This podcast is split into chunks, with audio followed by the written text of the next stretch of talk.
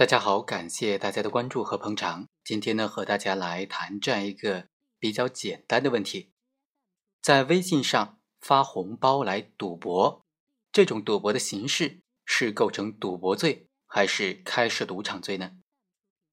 当然，这种赌博的形式一般来说都是先建一个微信群，然后呢，大家在这个群上以这个赌注或者抢红包的大小的形式来进行赌博。像这样的行为究竟是构成赌博罪还是开设赌场罪呢？我们来简单分析一下。赌博犯罪呢，它的犯罪行为主要有三种形式：第一是聚众赌博，第二以赌博为业，第三开设赌场。这三种行为类型呢，它所面临的这个刑期和所构成的罪名是不一样的。如果是聚众赌博，以赌博为业，那么就构成赌博罪，最高的刑期呢是三年；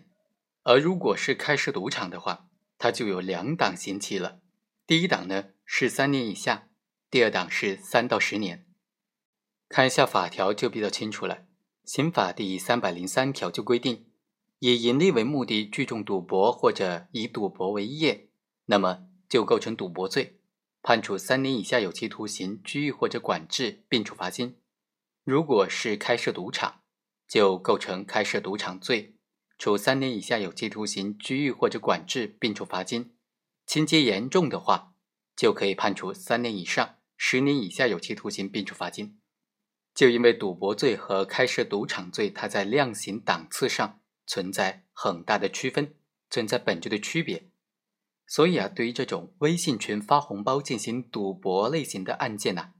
辩护人在辩护的时候，往往是要么就是无罪辩护，要么就是罪轻辩护，而罪轻辩护的方向就是从这种开设赌场罪往这种赌博罪或者聚众赌博的方向进行辩护。但是这样的辩护思路，法院得到认可的概率有多大呢？其实呢，很多法院都会认为，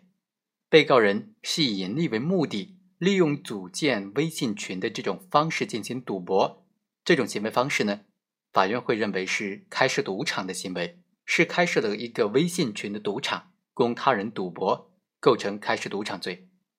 甚至在有一些案件当中，检察院是以赌博罪提起公诉的，但法院经过审理认为，指控的这个。赌博的犯罪事实是清楚的，但是罪名是不当的，直接纠正为开设赌场罪。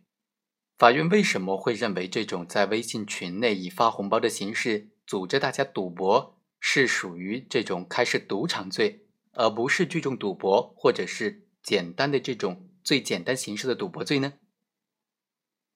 法院的理由呢，主要是说，像这种被告人通过微信群的形式设立了赌博的场所。而且设置了固定的参赌的规则，雇请了相关的工作人员进行明确的分工，哪些发红包，哪些接受各方的赌资，然后哪些进行赔付。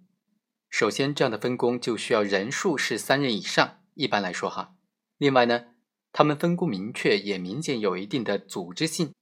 而且，这样的微信群在形式上，参赌人员虽然需要经过邀请才能够入群。但是，这个准入规则并非是被告人所设置的，而是由微信平台的特征所决定的，是微信平台的系统所设定的。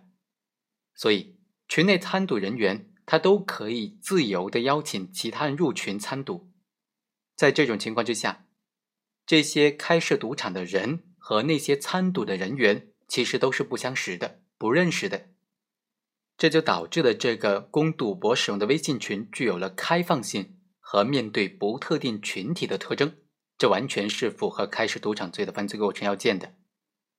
好，以上就是本期的全部内容，我们下期再会。